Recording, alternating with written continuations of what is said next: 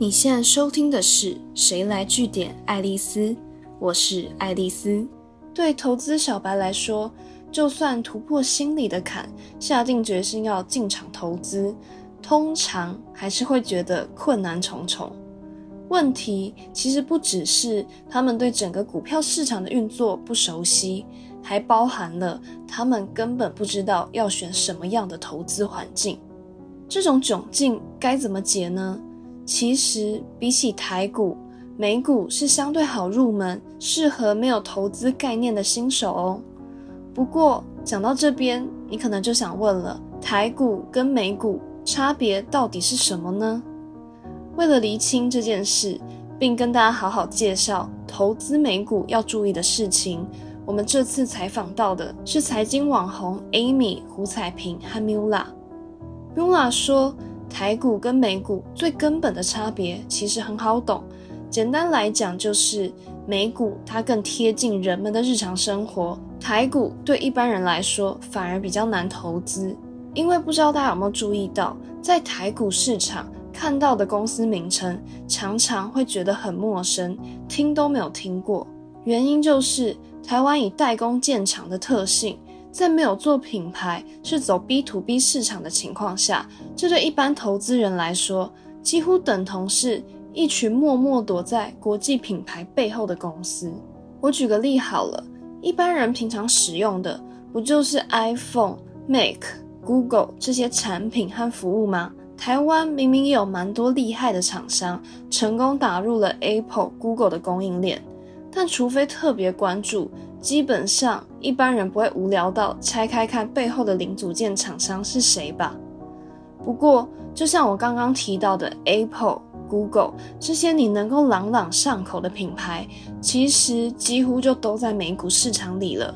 可以说，那边有全世界竞争力最高的世界级公司，你甚至是可以凭自己的生活经验和消费偏好，判断出一家品牌的可投资性。但这样等级的公司，台湾大概就不超过十家吧。假如你不小心挑错，不幸遇到股价腰斩的状况，可能就会面临惨赔出场的命运。再来，还有一个问题，台股的投资人散户占大多数，充斥着为了赚钱买股票，会凭感觉选股的人。但美股正好相反，机构投资人占比高，他们会根据财报。基本面来判断一家公司的好坏，过滤掉有过内线交易、操作股价之类不良记录的公司，所以呢是相对理性的投资环境。不过台股不只是有散户难以捉摸的不理性决策行为，随时都可能对大盘造成冲击，还常常会出现公司派在操作股票，吸引不知情的投资人跟进的事件。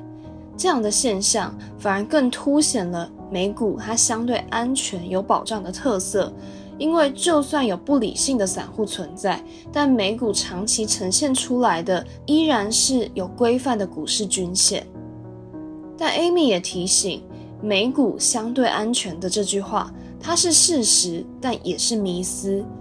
毕竟美股它是没有涨跌停限制的。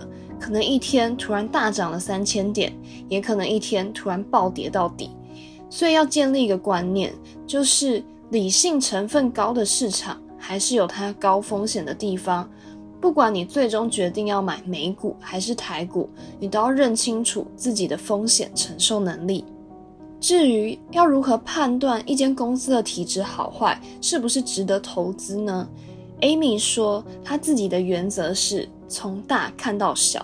基本上可以分成三个步骤，第一个是看营收、获利跟市值，也就是先判断公司的规模、赚钱能力跟市场价值，为一间公司的发展状态做初步的定位。像是创业初期的新创公司，可能还在亏损的状态。如果你想要知道它前景好不好，是否具备发展潜能，聚焦在市值就比单纯看获利来的适合。